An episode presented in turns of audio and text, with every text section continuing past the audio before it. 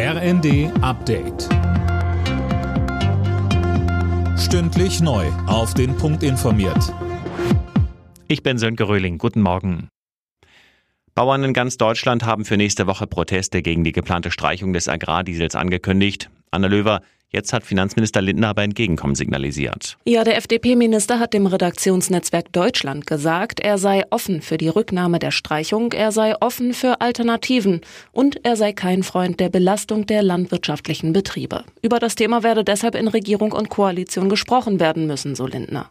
Die Streichung der Agrardieselsubvention war im Haushaltskompromiss der Ampel beschlossen worden und hatte für Widerstand und Protest bei den Betroffenen gesorgt. Im Gazastreifen hat die israelische Armee offenbar versehentlich drei von der Hamas verschleppte Geiseln erschossen. Sie wurden fälschlicherweise als Bedrohung angesehen, so ein Armeesprecher.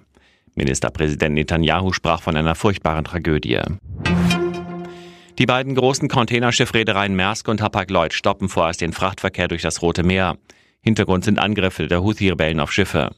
Die Houthi-Miliz hatte mit Attacken auf Unterstützer Israels gedroht.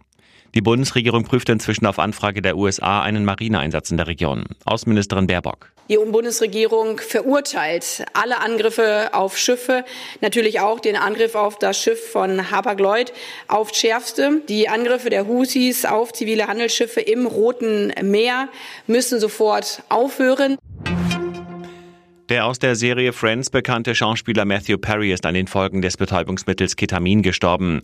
Dazu kam noch eine Herzkrankheit und Auswirkungen eines weiteren Mittels, heißt es von den Behörden.